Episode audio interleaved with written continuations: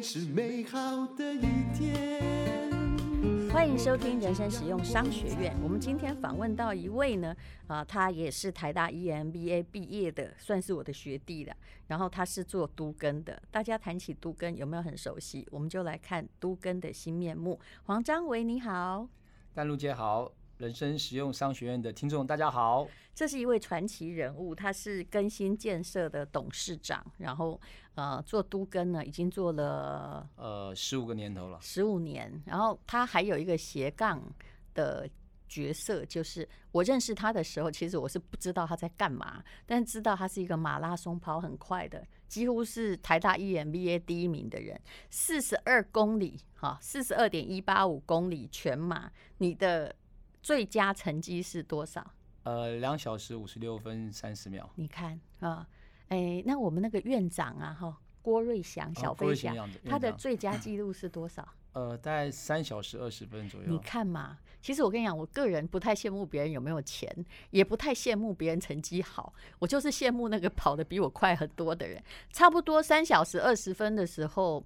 本人应该是在第二十五公里哈到二十八 公里之间，要看那一天的天气怎么样。对 对对，哦，天气不好或者下雨，我会跑快一点，因为很想赶快跑完。好的，那么我们今天呢，不是要谈马拉松，但是其实呢，都跟也是一场马拉松。我这样讲绝对没有错，真的，真的，而且它还是障碍赛。呃，充满了坑坑洞洞的障碍赛。是，好，那么我们就来谈都更吧。你是怎么样进入这一行？然后我知道他的曲折的故事很多。先谈个人的创业史。啊、呃，我创业的时间大概是在二零零六年了、哦。嗯，其实那时候其实是一个金融风暴前呢。对，金融风暴前，其实那时候是有一个契机，嗯、因为我二零零三到二零零六其实是在中国。在中国，那因为会在中国，原因是因为要在更前面，就是因为有做，我都在创投做投资啊。是啊，那时候有几个 team 就是在 Silicon Valley，在戏谷的 IC 设计的公司，然后他要 transfer 回亚洲。嗯，那因为在戏谷其实华人有很多是中国人，所以当时有一个华硕投资的一个 team，就是啊、呃、做 Gigabit Ethernet 的一个 IC 啊。那我找了华硕来做投资，那华硕把那个 T 就是。那个 team locate 在上海，嗯，所以我零三年到零六年，其实在上海三年，就是台北、上海这样飞来飞去，嗯，哎，后来在上海三年，我发现，哎，上海整个房地产其实是从二零零二年就是内外消防开始接轨之后，嗯，哎，就慢慢的开始启动了。我是零六年买上海的房子嘛，对，徐汇区的，我是零零五零六年买的，对，就是哎，后来我发现其实哎，上海的房地产其实开始在动了。我说实在，那时候你如果在上海买一两间房，其实。你过了十年，你来看哈，你赚的钱肯定大部分有百分之八十的几率比你创业来的多。呃，关路的讲到重点了。如果我那时候没有来创业，把钱放在那里的话，现在我应该可以，我现在可以应该当主播了，不用 被访问了，因为就生活无虑了。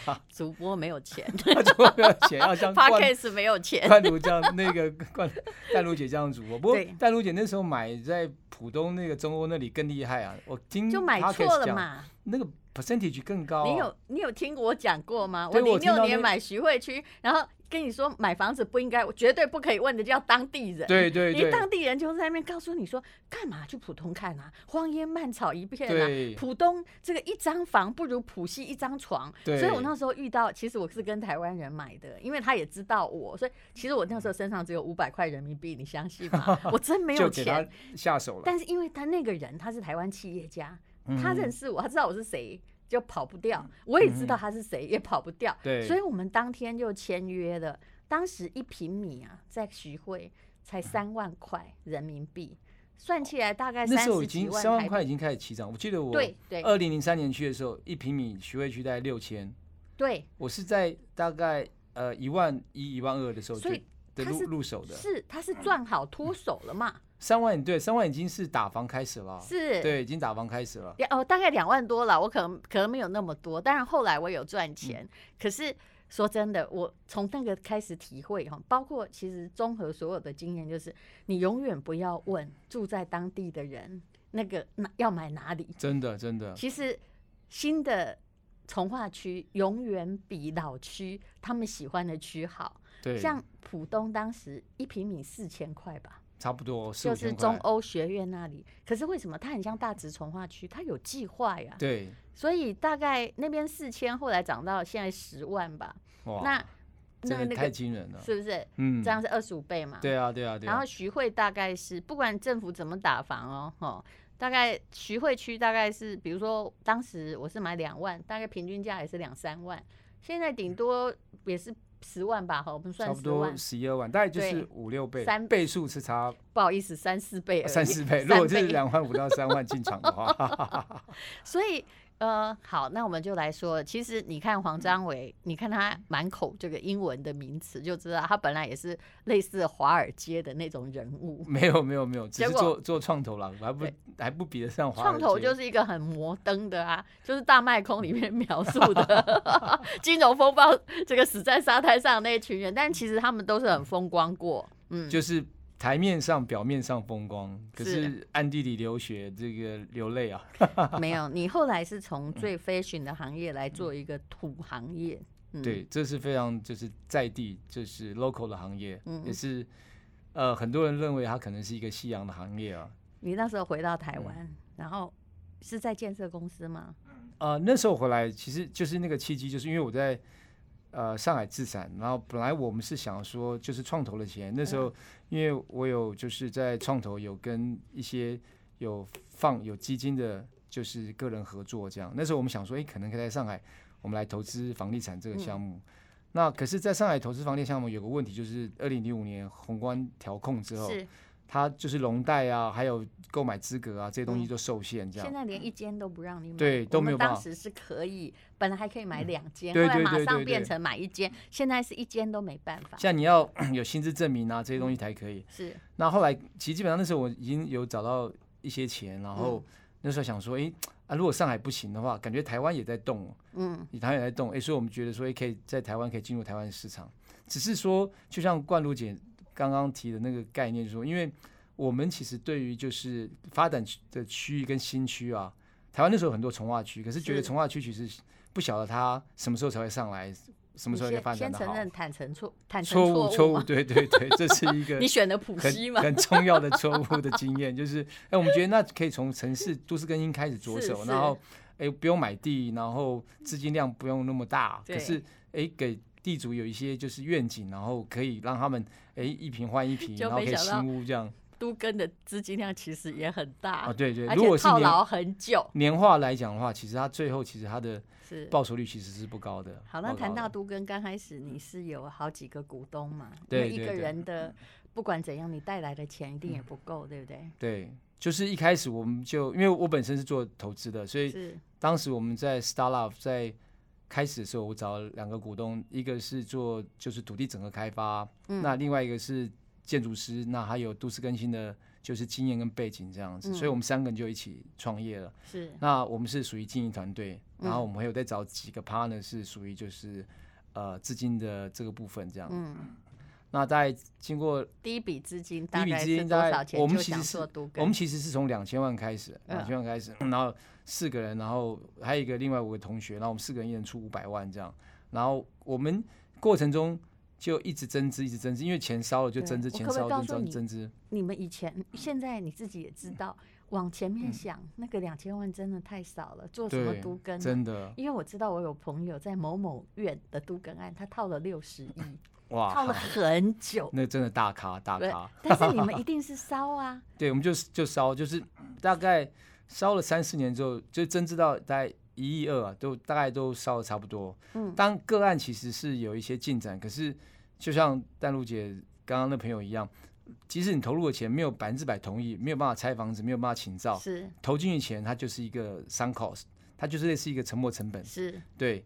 那我们那时候搞了半天，搞了两年，也没有别的收入，嗯、但是一直支出，但案子失败了。嗯就案破局了案子就是没有成，应该没有说到失败，就是他就是没有整合到百分之百，所以叫做没有成案这样。是啊，这也算失败啊。对，某个程度上，你投进去就是沉没成本。对，大家常常误解，很多人还来更正我说那个沉默应该是 silence 那个沉默，我说不是，那个是 sunk cost，对，就是顶对，你也想到铁达尼号就知道，对，我我先，你再去哀悼他都没有用，他不会回来，真的，肉包子已经被狗吃了，嗯，对，所以呃，大概就烧了那三十年，烧了一亿二啊，嗯，然后我那两个 partner 他就有一天就走到会议室来，然后对着我说说，哎，他们想要退出这样子，他觉得就是哎。他们可能不适合这个行业跟这个公司，那那时候希望就是我们那时候增资，台北市、台湾都是一样，就是一股是十块钱嘛。对对，然后希望就是原价，然后买回这样子。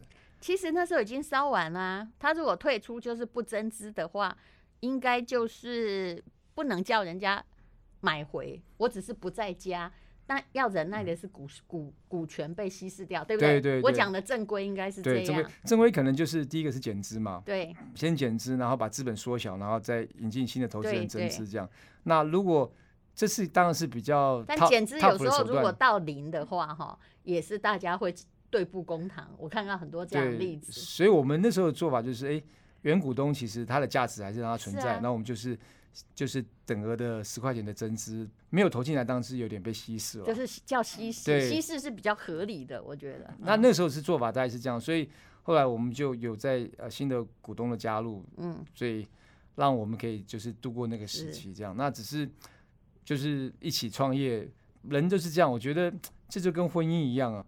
在大家一起结合的时候，他其实大家都是看到了这个海誓山盟跟美好的未来跟愿景，然后当下都是甜蜜。离婚的时候想到都是钱，反正我的损失无法弥补，但是呃只好用钱来弥补。对对，就当当大家山穷水尽的时候，大家觉得这个婚姻没有办法再经营的时候，其实那个时候其实都是很很难看，或是说其实都很无言以对的时候。所以你赔了八千万嘛？如果我现在除以。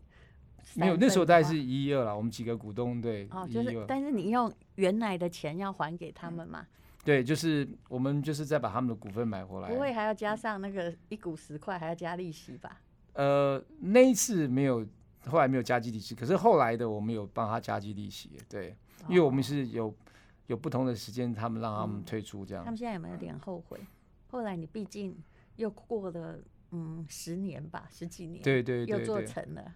呃，就是也也没有说多成功啦，就是后来其实是有一点就是呃反转这样，对。其实我会算了，因为你说其实做都更哈，我黄章伟曾经告诉我说，获益如果没有两成是不能做的，因为中间很长嘛。对，时间那如果一个案子，你做的案子有大有小啦，以我看到呃，反正。台北市根字辈的大概都是他的案子，这当然经要经过很多地主户的协调。那么我统计一下哈，以那个信义区的那个房子，哎，那个几户啊？总共四十四户。四十四户，哇！如果一个 case 哈，我就随便算了，一百亿的话，那那个案子就是你们公司其实至少要把获利率控制在二十亿，对不对？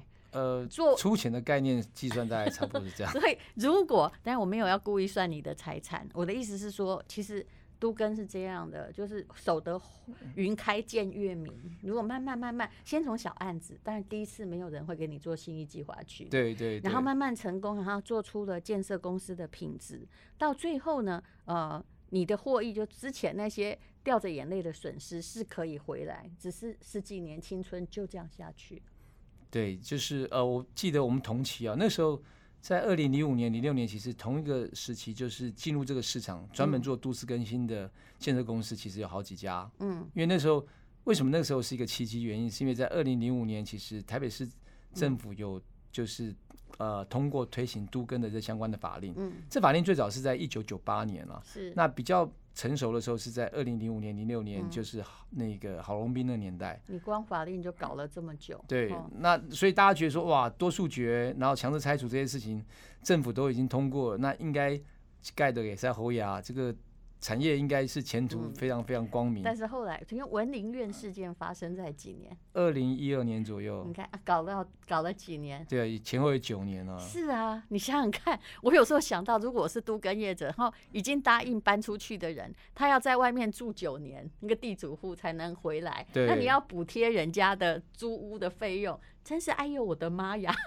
真的，这非非常惊人。其实租金补贴这件事情，其实时间上如果拖长是非常惊人的。因为我们有个案子在天母，嗯，也是就呃，它是五栋的那个透天啊，嗯，然后我们公司买了其中的一栋，嗯，那就是中间有一个住户，他因为应该这样讲，我们其实做这行业看到了很多，就是家里的这些财产啊，或是情感的这些。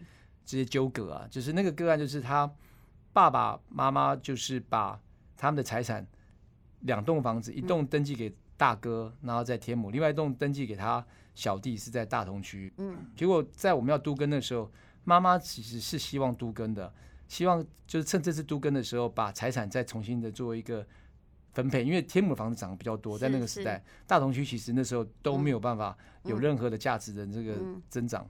所以哥哥因为住在那里，哥哥就不愿意都跟。哥哥觉得说啊，我如果都跟的话，我就要分弟弟财产。嗯，那我的财产就是在我名下就变少了。哦、还是跟他跟他妈妈心里的公平率在角力。对对对对，因为那个本来是他的嘛。对对对，是不是？所有权也已经在他名下。没错，那我们案子已经事业计划已经核定，已经建造已经下来了，可以去拆除了。就是因为那个哥哥一直澄清一澄清，然后甚至于做诉有诉讼。行政诉愿就最后那时候就会去，有时候会搞社会运动。我想大家很熟悉。对，那最后其实他的诉讼都跟处败诉啊，因为他就是找到他行政上的瑕疵，在审议上的瑕疵。天哪！所以就整个被翻盘方案这样。那我们因为走到那时候，我们之前为了台北好好看，已经把其他地主的房子拆掉，我们已经做租金补贴了。那一个月租金补贴就是一户就是几十万哦。我们那时候为了诉讼补贴了，从头到尾已经补贴十几年了。请问？就比我刚刚讲的文林院还惨，就对了。对，那总共有几户呢？就五个透天啊，三百多平的基地。哦，没有，我要算一下。那还好你那个只有五户嘿。对，那后来就 是台北市政府就协助我们把就是不同一户把它切掉，可是也连带把其他的同一户也都切掉。那只剩下一百八十八平的基地，啊、然后快速让我们通过，然后可以请造，可以新建这样。可是，可是我们我们能摆那个案的投报率，我们觉得还算不错。是。因为我们有买自有资产，然后又就是在奖励值上面又还不错，可是就因为诉讼跟就是里面有些地是你们的啦，对，就因为诉讼还有不同意户，所以租金补贴这件事情其实不是开玩笑的，十几年呢，不是开玩笑的，对，每年上百万，你看十几年，那一户就是这样，一户就上百万，花钱请别人在住好房子，大概就这意思，然后还帮他把房子盖好，嗯，真的，所以就是要。奉劝同业千万没有百分之百同意，然后不要轻易去拆人家房子，因为 房子拆下去就卡住了。你拍谁哦？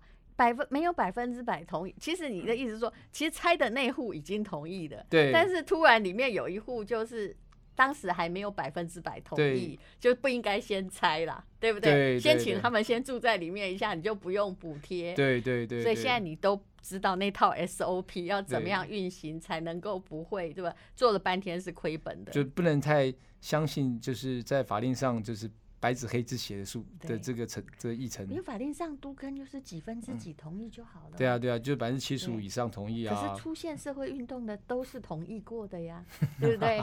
然后大家其实我觉得这个社会就是这样啊，都把建商打成坏人，对不对？对，就是其实。被妖魔化了蛮重要，就是蛮严重，所以这也是我们这次为什么要出就是《都更危老大解密》这本书啊，因为我们希望是。能够从一个比较中间然后透明的角度，然后去陈述这件事实。对，他有这本书哈，各位如果要看看，很多人买房子的时候买了老房子，然后中介跟你说这可以等都更啊，我心里都寒凉的笑了两声，因为我知道这件事很难。那到底怎么样都更呢？呃，黄章维写的《都更为老大解密》，他把他十五年的心血啊，都这个主要是 know how，还有法令，还有各种补贴都写出来。这是什么出版社？呃，金周刊，啊，《金周刊出版社的，你可以去看看。好，那么刚刚谈到了，其实刚刚一个 case 就搞得这么久，好，那那个从已经先烧了一亿两千万，要等到获利，我说真的，你是真正的损益两平是第几年才出现的？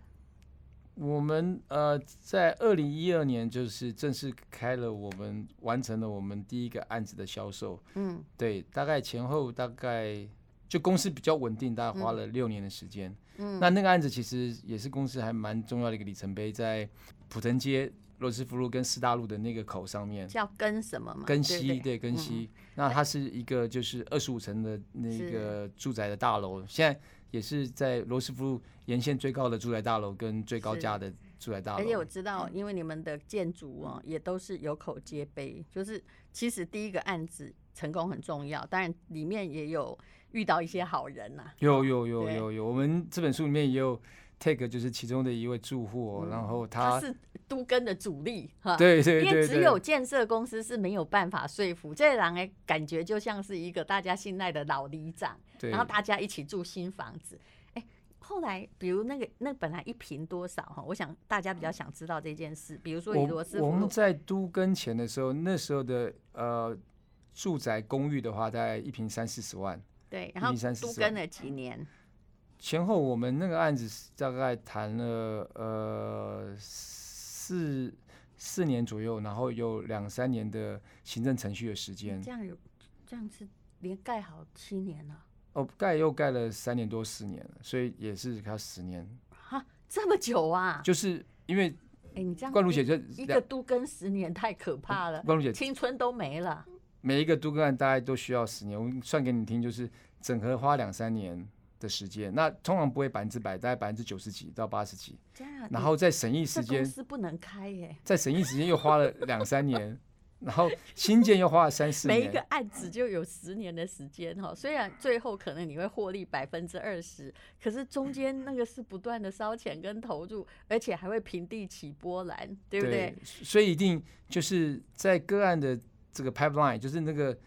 那个水管一定要很大，在开发的这个端，是就是水管越大，然后它塞进来的跟漏斗一样，嗯、它会有同时可能可以塞一个两三个案子在同个时期进来。你可能开一个二三十个案子，然后有两三个案子可以承案。嗯那这样才有机会去去 cover cover 至少每一两年有一个落成的，有一点收入，不然公司怎么活？那你刚刚说的，当时买的罗斯福，当时的假设是老房子，只能卖三十四万。我们也有听过都跟奇迹说，哦，盖好了之后，原来中间经过十年，那现在每一平的坪价是多少？当时在销售的时候，大概就是一百四十五万到一百五十万之间，对。所以这些人跟呃都跟的公司一起奋斗，后来。得到的差不多是相同的面积啦，对不对？呃，差不多。地主得到更多了，地主得到更多。地主得到更多的面积。那案子我们大概建设公司大概分为两千多平，地主大概呃分为三千多平。哦，大概他们呃，也就是比他们原来的室内面积大了。对，大大大。因为他们是很矮的老房子，都不能这个。对，就是大概那个案子可能概念就是住户他楼上公寓的话，他一户大概分到。一点五户，嗯，甚至有人是有两户的机会，嗯，因为可是那个其实是比较特殊，因为它是在临罗斯福路的一个商业区，就是它的原来使用分区，它就是六百三的商业区，而且一二年到，比如说，嗯、呃，就是落成的时候是几年？呃，交屋的时候是一七年，对，就是。无论如何哈，到了一七年的时候，其实中间房价是曾经经过一个涨幅的。对对对对。但是你想想看，这都跟之后，假设啦，你就得了一点五倍，另外几间变两间，家里多少几间了，那卖省对吧？那另外一间哎卖掉，就就算是四五十平好了，一百多万，你可能就变成多了五六千万现金哦。嗯，差不多。所以利润其实对于地主而言，利润是可观的。如果先不讲它是商业区，如果是一般的。住山的土地二二五的话的容积率，在台北市的呃房价如果是有一百万的区域的话，嗯，大概都可以都跟完之后价值可以有一倍的差异。哦，一倍的差异，而且是新房子哦，你本来是旧的，本来就是旧的房子，它比如说它全幢是三十平嘛，是，那都跟之后它大概室内平没有缩小，一平换一平，它全幢都多了，变成四十五平，就是多了三分之一的那个公设。然后，如果以房价来讲，当地就是中古屋的房价，四层楼房价大概是新屋的大概六成嘛。是。对，那新屋的六成，然后再算到它的那个公设比又多了三成，嗯、所以大概一倍的价值。的增长是是是，你赚到新房子了，然后又赚到了几乎要算是同样平数的新的价钱。对，那所以我算你那户那个罗斯福路的那个都更案，每一个住户如果是一点五倍的话，他卖掉一间，手上应该多了五五六千万现金，应该是有的。其实很多地主是后来就是自己租一间，那另外选一个小间的出租。哦，也也没卖，他有就有固定的收益，这样是就可以养老哈、嗯。好，这个都更有好处也有坏处。那我们呢，这个下一集再来请黄章伟来讲讲，就是。刚刚说的跟各位比较相关的哦、呃，如果有人跟你说啊，买这里可以都跟啊，那到底要不要相信他？用哪几点可以判断？那今天先谢谢黄章伟，更新建设的董事长，请你去看看《都更为老大解密》，今周刊出的这本书，谢谢，谢谢大家。这是一个广告，这也可以不算是一个广告，因为这是我的读书会的广告。也许你会觉得这是个没什么用的读书会，因为它不是人生实用商学院，不会教你赚钱或理财。但是，请你相信我，你的灵魂更需要食物，比你想象中更可切。现在的人不看书了吗？不可能，爱书的人大有人在。不过几年前有一个调查，台湾人竟然四年都买不到一本书，这个是平均值。看看这个书店多可爱，这就是时报的书店的对联。它的对联是这样写的：右边是一年四季皆淡季，左边是店员还比客人多，横批是门真的没坏，很可爱，但是也很悲哀。今年碰上疫情，大家都在家里，出版社的书竟然没有卖得比以前多。其实并不是因为我们不喜欢读书，而是手机上的文字、图像，还有各式各样的报道，占掉我们很多的视力、很多的时间。我们足不出户，也没有去书店。好了，无论如何，这不是在抱怨，而是一个读书会的开端。不同于商学院，其实我打算回归文青的本行，告诉你为什么村上春树还有几本巴娜娜有多可爱。你有看过村上春树的森林，还有吉本巴娜娜的厨房吗？其实呢，呃，将来我会有影片的读书会，那一本一本，或者是直播的。那如果呢，我推荐的作者在台湾，比如说蒋勋老师啊，或者是蔡奇华老师，也可以请他来讲解。那当然呢，这个网站的连接在我们资讯栏的连接也有卖我的书。我把我自己的书拿来当引子，因为都是签名本，我会乖乖的去这个时报的仓库乖乖的签名啊。其实时报出版社最畅销的作者肯定不是我，是村上春树。他在台湾有非常多的迷，包括我。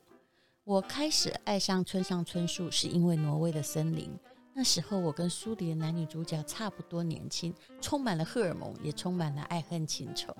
这么多年，这么多年，慢慢的懂得，有时候要听风的歌，听风的歌也是村上春树的一本书。然后我也随着村上春树一起长大，还有变老。他后来开始跑马拉松，这是他的中年的浪漫。所以有一本书叫做《关于马拉松，我想说的是》。我人生所有的方向感，其实都跟书有关。有时候打开一本书，就好像在迷蒙中找到一张隐藏的地图，而其实这些对我最有影响力的地图，并不是作者告诉我说：“哎，现在去哪里可以理财？现在该怎么做？”而是有时候我是在文学的森林里面找到的。挪威的森林里有一句话说：“每个人都有属于自己的一片森林，也许我们从来不曾去过。”可是它一直在那里，而这个森林恐怕只有书才能够带你去哪里。只要你想，那你可以定一个读书计划，把我开的书单你没有看过的部分把它看完。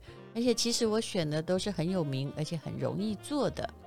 那这个书单呢，嗯、它比照各大通路的特惠价七九折，而且只要三本哈，不管多少钱就是免运费。那只要超过一千二呢？我真的是自掏腰包，为了让大家读书，就有吴淡如手绘的捷运卡的套子，亚克力的日本运的非常精美，还连着一个有皮革感的钥匙圈呢。你一看就知道这个连接非关获利，因为纸本书是市面上最难销的商品，只有阿达的人才想要销售图书。你有看到网红在卖书吗？除了卖他自己的书，其实书也不应该卖自己的，因为去博客来买或者是去金石堂买才能登排行榜啊。说穿了就是这样。好了，灵魂需要养分。虽然我一直觉得我很高兴当一个商人，可是我的心里还是有个文青，还是被保护得好好的，并没有因为不滋润而凋零。那这些书会让你听到自己的声音，有哪些书呢？有村上春树的关于弃猫，也就写他父亲的故事。有一本书叫做《睡》啊，睡不着的人应该看。有一本书叫做《跑步》，不管你喜不喜欢跑步，你应该听一下他的跑步逻辑。还有听风的歌，挪威的森林啊，以及呢啊这个非常好看的这本啊第一人称单数，这也是最新的作品。也许你很久也没有去买村上春树的书了。还有几本巴娜娜的厨房啊，还有小幸福宝典，还有蒋勋老师的岁月静好。那么。就我自己的书有《人生实用商学院》，人生虽已看破，人要突破，从此不再勉强自己。这几本书我都会帮你签名。那还有我最推荐的作文老师蔡启华，打通写作的任督二脉，真的拜托很多人呢不会写作文，我觉得是应该的，因为我最近看到呢，啊、呃，这个以前小孩的老师啊在教作文，用教育部那一套，根本是作文的解剖学。他不会真的爱上文学的。那么写作吧，你值得被看见啊！还有破解创作天才的心智图，还有一篇文章的生成。其实这三本书，你如果看完一本，你应该就是会写作文；看完两本，作文满级分；看完三本，你一定就是一个作家。不要再抱怨不会写作文，请来开读书会。呃，请进吴淡如的 FB 或者是粉丝团啊啊，FB 就是粉丝团。呵呵还有，呃，或者是这个 podcast 的资讯栏的连接，谢谢你。